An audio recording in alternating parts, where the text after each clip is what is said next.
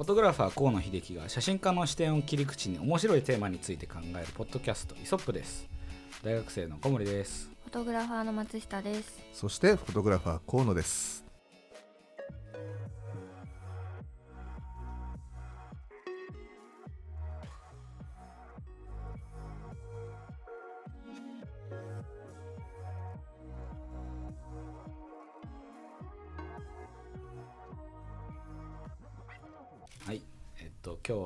第22回目3月5日ですね。いやもう3月だね。3月になっちまいましたね。なっちゃったね。早い2ね月いつも早いっていうのありますよねやっぱりどうしてうんも早い。そうなのよ。まあね今日これは収録かな？そうだよね、はい。収録になるんだよね。うんうん。いやーほんとね。もうでも我々にはね今日3月1日。そうですね。言ってみちゃうと3月1言って日みちゃうとちょっとあの一歩先ね。うん。にとっております。はい。あのーどどうですか？なんか僕花粉症がうん。ある人間なんですけど、はいはい。なないんでしたっけ、僕ね、ま、今んとこはね全くないのよ、うん、まあでも時間の問題時間の問題なんだろうけどね。え松下君はあんだっけ？私はあります。結構今年早かったなっていう印象で1月ぐらいから。えあ花粉飛んでんの、飛んでまえした、ー。いや僕もようやく最近周りが騒ぎ始めて。自分はあの稲科なのでうん。あのみんな終わってから来るんですよね、うん。まだやってるのってよく言われ あまだないのじゃそうそうそう。まだやってんのって言われちゃうんだけどこれからなんですよ。稲かあそういうのあるんだ。そうなんです。花粉の種類。なんかその飛ぶ時期が違うらしくてあ今ーえっといわゆる日本の杉？杉ヒノキですよね、うん。杉ですね。ヒノキもうちょっと。もうちょっと後か。はい、そうだ杉花粉はまあまあ別に、まあ、ないわけじゃないけど、うん。全然平気って感じなんですけど。えーでもそんな世の中飛んでんの？いろいろ種類がね。これさ花粉に色ついてたら面白いよね。いやそうですよね。あ多分。でも飛んであのまあここら辺はうん少ないんであれですけど、杉の木がいっぱいあるところはもう黄色いふわあなんかでもそれねあのそのねなんかなんていうかアレルギー剤のねあの CM で見たことある、いい。まあ、黄色になってたねあれね、い。や。だけどいや今ここに漂ってるのがさ、うん。色ついてるとすごくね。そうね。前が見えないみたいな楽しいかなとか思うんだけどね、うんなんかもう窓をやると指につきますしね、うん。ひどい時ってあそう。黄色いのが全然考えたことなかったわ、なんか花粉レーダーみたいなのもだんだん発達してきて、うん。スマートニュースでしたっけ？あそうなの？のアプリとかでこう花粉のレーダーが詳しく見れるようになってたりとかやっぱりえー。あの国民病っていうだけうん。たんいろいろ対策もできてて便利だなと思ってるんですけど大体僕はそこのあのあれ害なのでもう最近花粉飛んでませんねみたいな予報が出り出始める頃が一番ひどい、そうそうそう。かそうか稲科だ稲科だからいねやそう。大変ですよね。あのもうなんか事柄に身が入んないですしそうですね。鼻すごすぎると。あそっかそっか。目も目も鼻も口の中も痒くなって。まあそうなるとね集中力も落ちるだろうね。そうですね、うん。そうですよね。だからその3月はまあそういう問題いっぱい抱えてる方も多いということで、うん。えー今今月はですねはい。あの集中力特集といって集中力特集、えー3月の回は、えっと、今週来週再来週さその次は分かんないけどの週は、えっと、集中力について少しやっていきたいかなというふうに思います。すごいね。集中力道場じゃないね、集中力道場ですね。準備よろしいですか？じゃあ心して当たらないといけませんね。心して当たらなきゃ。まああのーそういう話が出てきて、まあ、ちょっとイントロが変わったりとかいうことも多はい。分皆さん、あのお気づきだとは思うんですけど、うん。少しずつこう、えっと、僕らも勉強をしていく姿勢っていうんですね。はい。を見せていけるようにはい。あの、まあ、触りですけどここね。えー数週間準備をしてきたので、はい。はい。あの一緒に、えっと、見ていければよいかなというふうに思います。でなんかその集中力っていうふうに、うん。えっと、話す時に多分いろんな方向性があると思いますし、うん。いろんなあの場面みたいなのもあると思ってなんか、はその集中集中とは何ぞやっていうところからまずなってしまうんですけど、うん。集中してる時のイメージってどんな感じですかね？そうね。飲まず食わず寝ず一つの事柄に 打ち込む。まあこれがなんか集中力っぽくない？なんか。すごいタフなの来ましたね。かなりこう根性な感じなんだけど修行僧？ん。修行僧ですか？らなんかね集中力をこうパッとこうその言葉だけね思い浮かべるとそんな風な姿が見えてくるんだけど、うん。松下君どうなんだろそうですね。でも私もそういうなんかお坊さんお寺とかのお坊さんみたいな なんかすごい集中力高そうなイメージはありますよね。修行してる方とかそうね。そうですね。なんかその修行僧だったり、うん。まあいろいろこう分野があると思うんですよ。それこそそのアスリートの方とか、はい高いパフォーマンスを出す人たちっていうのは、うん。えっと、スポーツの面だけでも多分スポーツの中でも多分いろいろこう分かれるとは思うんですけどスポーツ以外でもそれこそその書類を書く人とか、うん。何か経理をやる人とかあのー何でしたっけ、えっと、映画で、えっと、レオナルド・ディカブリオが出てる「あのウルフ・オブ・ウォール・ストリート」っていうすごい有有名なやつがあるんですけど、うん。要はそのウォール・ストリートのえっと、えーなんて言うんでしょう賞金マンじゃないですけどたちうん。が、あのちょっと人知を超えてるレベルでの集中力を使ってこういろいろ取引をしてるみたいな話があるように、あの多分いろんな種類があると思うんですよ。それで、はい。それこそそのフォトグラファー写真家として、うん。あの現場だったりその、うん。そこに現場以外で準備だったり編集とか、まあ、その一口で言い切れないいろんな種類のその作業があってそれに求められる集中力があるんですけど、うん。まあ、そういうのをちょっと僕が あのプロの2人からお聞きしながら、はい。えー自分の調べてきたものと一緒にこうお話しできれば良いかなというふうに思います。はい、はい。でえっとなんかうん。集中してる時ってなんか必ず一つのモードじゃないですよね。多分なんか数種類ある気がするんですけど。そうね。あると思う。段階があると思う。段階ありますよね。うん。あとなんかこう閉ざす集中力と広がっていく集中力とかなんかあると思うんですけどこう閉じる集中力うまくいった時の経験とかってなんか記憶としてありますか？じゃあこれは集中力に長けた松下さんどうでしょう？この中で一番多分集中力がないない私ですけれども、うん。でも一番うまくうまくいったというか集中してできたなっていう時はと閉ざしてる方で言うとあの自分でヘッドホンノイズキャンセリングのヘッドホンをして、うん。であのタイムマネジメントができないので時間を気にしてるとそっちに意識もそれていっちゃうのでもう一つのアルバム1時間って決まってるアルバムを流してそれが終わるまでこれをやろうっていう時にあの眼鏡をしてる時は前前髪というか横の髪を眼鏡をかけるこの内側に入れてうんうん。あの他の なるほど。他動いてるものとかあまり見え見え目に見えないようにしてでヘッドホンであの音とかも気になるとそっちに意識がそれちゃうので、うん。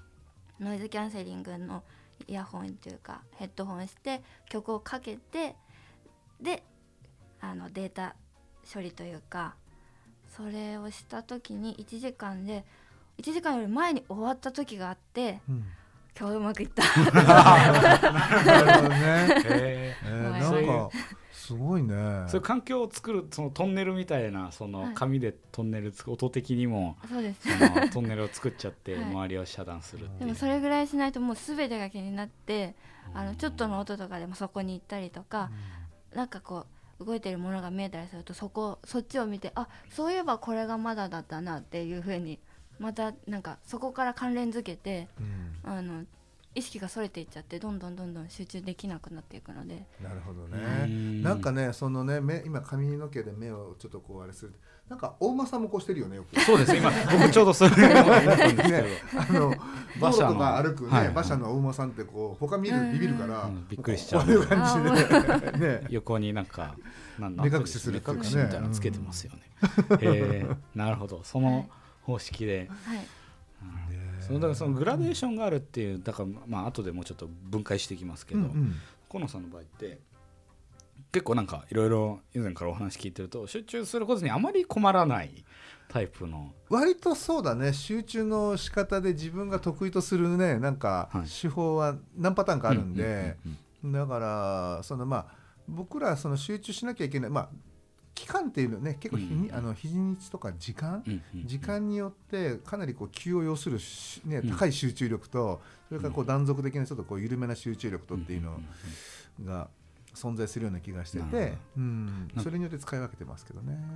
それこそその、まあ、時間っていう話ですけど、はい。こう僕はまあいろいろやってる中で結構集中力が続かない人間なのであのうまくスイッチ入ったとしても大体20分とかなんですよ、うん。それがそのさっき聞いた感じだと河野さんの場合4時間とかなんかうんうん、すごい。ああるある。あの本当になんだろう1枚の写真ですごくこう、えー丁寧にね、うんうん。あのやんなきゃいけないものなんかは、うんうん。あのまあ、な内容はちょっとこういうねここでは言えないんだけども、あの1枚のこう画像を展開していって本当に、ね、拡大300パー、4ね、400パーぐらいにして、少しずつこう丁寧にあのしゅあの作業していくわけよ。うんうんで終わったなと思ってパッと時計見たらあれ？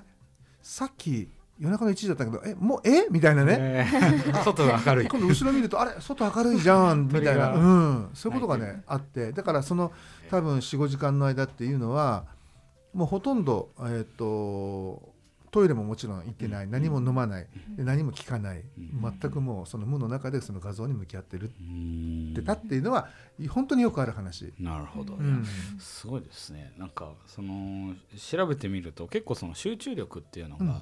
結構なんかその現代問題的にそのなんか今なんていうのこの時代の問題として、うん結構その僕を代表する若者でこう 続かなくなってきてるっていう あの現状があるらしくなんかいろいろデータとかあったんですけど、うん。もう本当にひどい場合はそれこそその数十年前まではそれこそもう世代的にうん。何何時間とかいうのがあの集中できたのもちろんその集中のにもタイプがあるんですけど、ただその一番その短い単位で測ったものがそれこそ数年前まで、えっと、15秒だったものがもうすでに短いじゃないですかそれって、うんだけどあの8秒とかになっちゃって8秒以上一つのことに気を向けられないみたいなその人がいっぱいいるらしいんですって。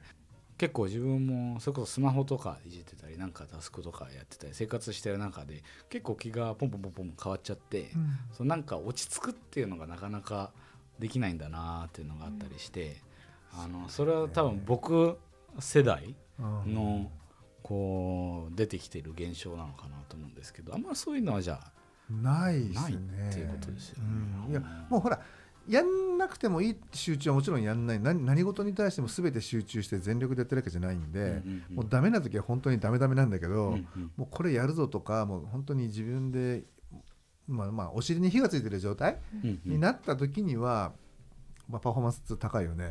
あ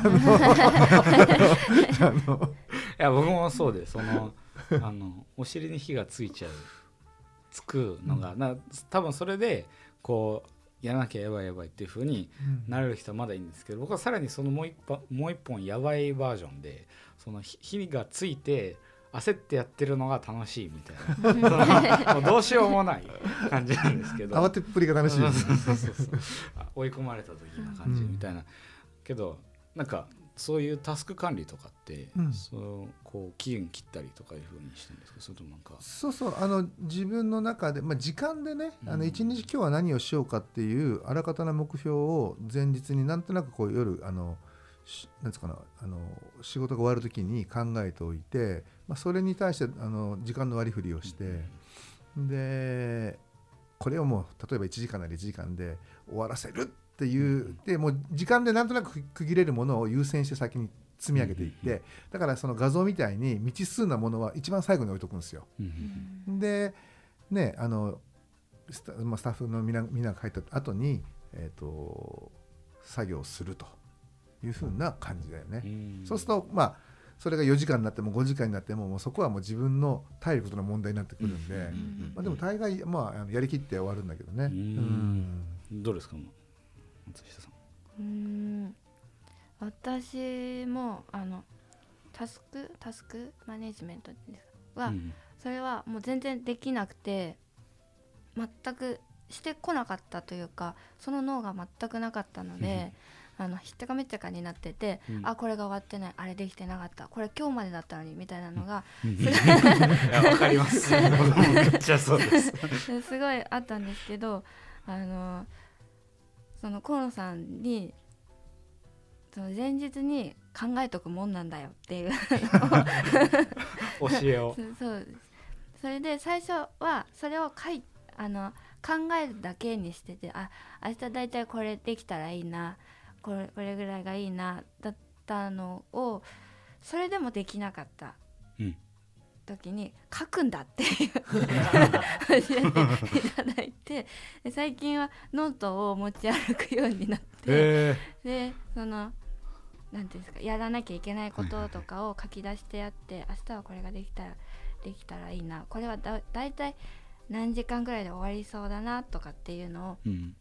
あだいたいあの考えて書いておいて、まあ、その時間は大幅にずれるんですけどうん。それで あのここ次にうん。それ同じようなのをするときにこの前はこれぐらい大幅にずれたからじゃあこれぐらいにしとこうみたいなのが自分で目安がつけやすくはなってきていて今ちょっとまだ調整中っていう感じでまだでもうまくできて改いない。改良。改良。改良中改良ってこしないととなんですね。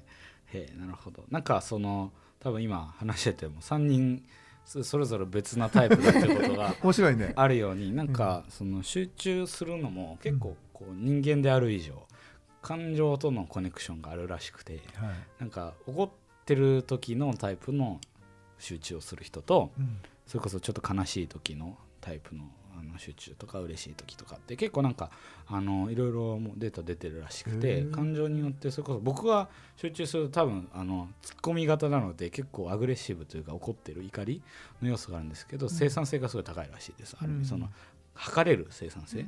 が高くて逆に、えっと、ちょっと悲しいその情感情に関連するようなタイプの人はそういう平等だったりその冷静な判断を下せる、でその一歩下がったところから物事を見たり判断できたりするっていうのとあとまあなんだっけ楽しいとか嬉しいはすごい創造的なんかこれもいいんじゃないかあれもいいんじゃないかその加算方式うん。みたいな、あのーなんて能力を発揮できるっていうのは多分いろいろ分かれてると思っていて多分そのどどれかにしか当てはまらないというよりもどの分量が大きいとかどういう時にどういう力が出るとかってあるんですけどうん。なんかこう集中してる時と感情ってあんまり普通考えじゃない考えないじゃないですか。なんか思ってみたらそういえばどういう気分だなってのってありますか？俺割とね楽しいよ。あ楽しい。うん。サイズですね。うん。うん。割とねなんか自分の中でよーしやっちゃるみたいな感じだね。あー。なんかあの ポジティブな感じ、うん、えー、どうどうですか？なんか私はだいたい悲しみ。悲しみ 俺がポジならあなたはネガだ。そこでうまく付き合ってるのかもしれない。足したら無。あそう。そうなんですよ。なんかそういうタイプがいろいろあると思うので、うん。今後まああのーちょっとお時間もあると思うんですけど、はい。今月はいろいろまあ展開していきたいなと思うんですけどあくまでその要は自分のタイプを見つけて、うん。それこそそのい一般的なこう方程式あってこのメソッド使えば絶対なんかできるようになるというよりもその各自で一番その業種もいろいろ変わってくると思いますし、うん。作業内容も変わってくると思いますし今、えっと、デスクワークっていうことが少し上がってましたが来週はとりあえずその現場？はい。あの多分これが写真家の、えっと、一つのこう代表する職業の場所だとは思うので、そういう現場でどういうふうにあの自分をこううまく律してるのかとかそういうスキルを少し伺いたいかなと思います。わかりました、というわけで、えっと、今日は集中力の回の触りでしたがまた来週をお楽しみにぜひ聞きに来てください。はい